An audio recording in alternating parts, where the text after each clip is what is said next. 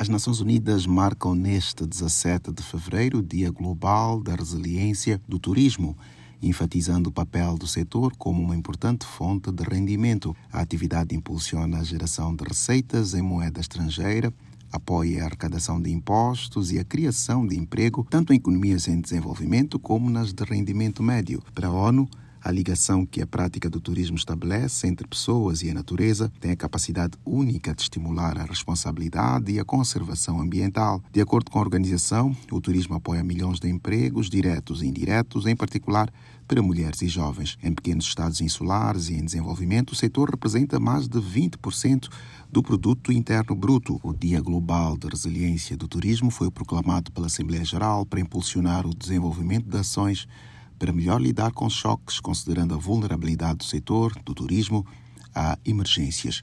A ocasião é usada para renovar o apelo à ação para que países desenvolvam estratégias de reabilitação após crises, nomeadamente através da cooperação entre setores público e privado, além da diversificação de atividades e produtos. Da ONU News em Nova York, Eleutério Gavan.